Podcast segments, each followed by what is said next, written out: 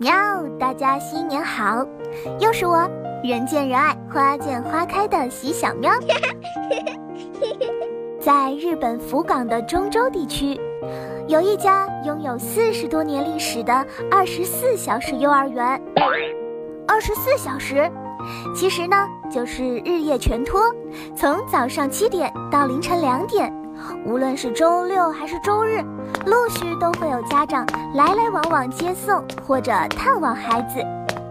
这家幼儿园主要是为那些无法在正常时间下班的父母提供服务，比如餐厅服务员、美容师、记者等等。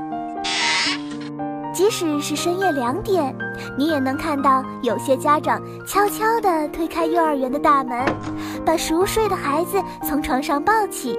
踏上回家的路。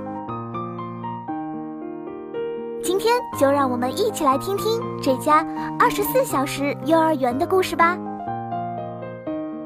我叫若叶，我已经长大了，不再是小孩子了。我的妈妈经常很晚来接我，我经常一个人在幼儿园里看书、滑滑梯。我叫熊特。从我出生开始，我从来没有见过我的爸爸妈妈。无论工作到多晚，都会来这里接我回家。冰我是带给人们温暖、照亮回家路的黄小亮。小伙伴和爸爸妈妈们实在都太不容易了，真希望我的微光照亮他们回家的路。可是哪有家长会舍得把自己的孩子二十四小时都放在幼儿园呢？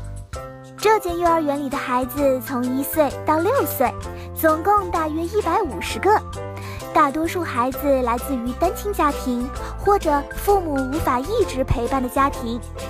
正是因为有二十四小时幼儿园的存在，许多工作繁忙的父母才得以兼顾谋生和育儿。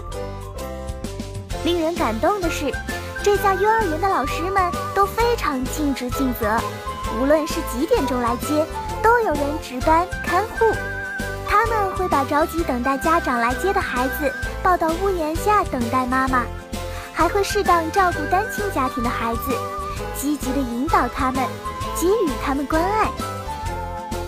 假如有些宝贝半夜醒来，也不会因为看到没有人而害怕哭闹。我还有个问题没想明白。为什么日本家庭不像大多数中国孩子一样，请爷爷奶奶、外公外婆帮忙照顾呢？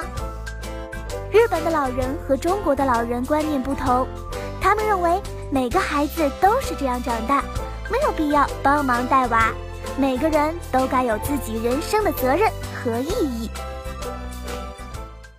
亲爱的小亮，开到深夜的幼儿园本不是我们的初衷。但它却成了现实生活里不可缺少的存在。这间幼儿园里的孩子们总是格外的懂事，即使不小心弄坏了妈妈做的卡通便当，一个人也会抱着膝盖哭很久。在妈妈出现的那一刻，小健的脸上仍然绽放着微笑。再久的等待，都是为了每天的相聚，让生活再难都尚存一线希望。你是小喵，你能告诉我这个二十四小时的幼儿园里最让你感动的故事吗？我很喜欢一对父子，爸爸每天穿着工作服来接孩子回家，他们一边踢球一边聊天。街区和黑夜是父子间爱的天堂，步行回家的十五分钟是他们最温馨的亲子时光。嗯爸爸，我想你了。好了，亲爱的小伙伴们，相信听完这个故事，宝贝们一定可以理解生活的艰辛与忙碌，也更加能体会到亲爱的爸爸妈妈爱自己、为自己全力以赴的那颗心。如果有什么平时不敢说，现在想告诉爸爸妈妈的话，欢迎通过各种方式告诉小新闻大世界。我们保证一定将你的爱传递到你爱的人身边。我是喜小喵，我是黄小亮，天天想新闻，世界敞开门。每周一至周五早晨六点半，我们不见不散。